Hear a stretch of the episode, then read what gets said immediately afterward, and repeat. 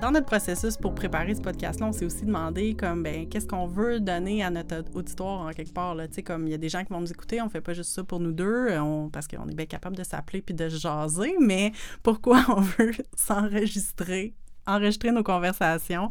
Euh, on a comme envie euh, que notre auditoire se sente un peu comme empowered par, euh, au lieu d'utiliser un autre terme.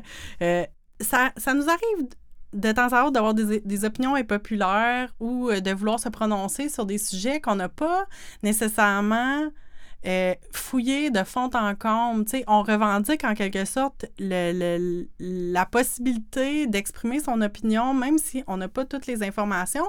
Mais par contre, on revendique en maudit le droit de se tromper, puis de pouvoir changer d'idée, puis euh, au fil... Parce que toutes les deux, on veut aussi beaucoup apprendre, puis euh, on apprend beaucoup en parlant, et en, en, parlant ensemble, ben, on pense que euh, humblement, les autres peuvent apprendre avec nous, puis nous suivre là-dedans on avait la volonté d'être irrévérencieuse sans dire de la merde.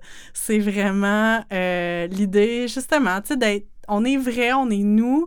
On veut pas être edgy pour être edgy, là. On, on veut pas. Tu sais, notre but, c'est pas de, de, de, de, choquer personne, mais c'est juste, on va pas s'empêcher de dire qu'est-ce qu'on pense. Puis peut-être qu'un jour, on va changer d'idée, puis on dira le contraire, mais là, c'est là-dedans qu'on va aller.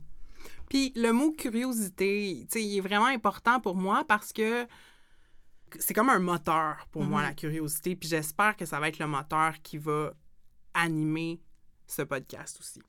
Mais parlons de l'objet, parlons du podcast lui-même. Qu'est-ce que c'est ça? Euh, c'est quoi qu'on, qu'est-ce qu'on propose comme aventure auditive?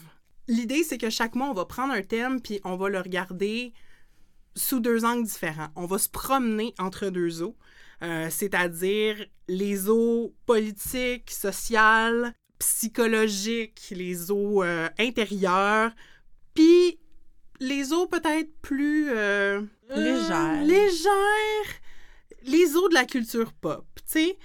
Puis faire des liens entre ça, en fait, puis casser la binarité. C'est un peu un work in progress en même temps, tu sais. On n'a pas une idée claire de... Euh, ben, oui, on a une idée claire de où est-ce qu'on s'en va, mais en même temps, on est prête à modifier en cours de parcours, puis de continuer d'affiner le truc. Alors, vous allez être témoin de tout ça.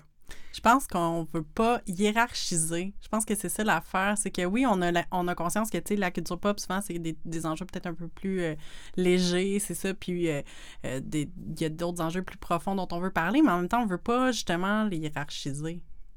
On les aime, les deux, puis on veut se promener de l'un à l'autre. Voilà, on les aime, les deux, puis on réclame le droit de se baigner dans les deux.